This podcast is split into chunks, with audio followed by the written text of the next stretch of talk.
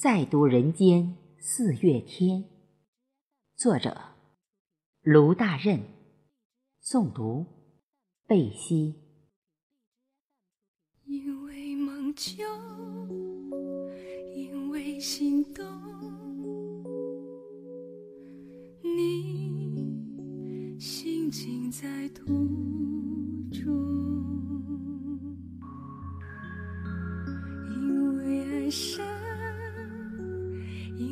情中多少年不变无悔的初衷。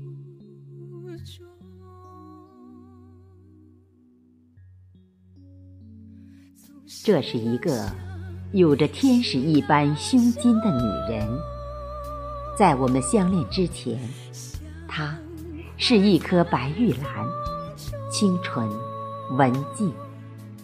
勇敢的花蕾，经过整个冬天的孕育，自由、内敛，在风的娓娓讲述中，玉兰花开，温馨的相依着他的身旁。这个四月的春天，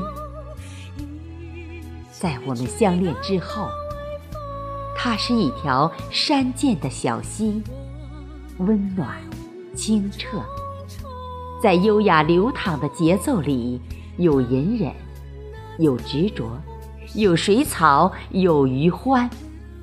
源于大山胸膛的这条涓涓的溪水，洗刷着我的不安，我的灵魂。在烟火迷离的嘈杂人世间，静静的穿行。我的女人。也是一个如沐春风的朋友，在他那宛如方舟的情感世界里，不呢喃，是因为宽容；不多愁，是因为希望。这，是他对待春天的态度，也是他赋予人生的虔诚。其实。天下每一个人的心中，有不同的人间四月。虽然传奇和佳话不属于你，但北方的月圆，同样的天真和庄严。我就是那只飞来落足梁间的炊燕，我仿佛看到了你。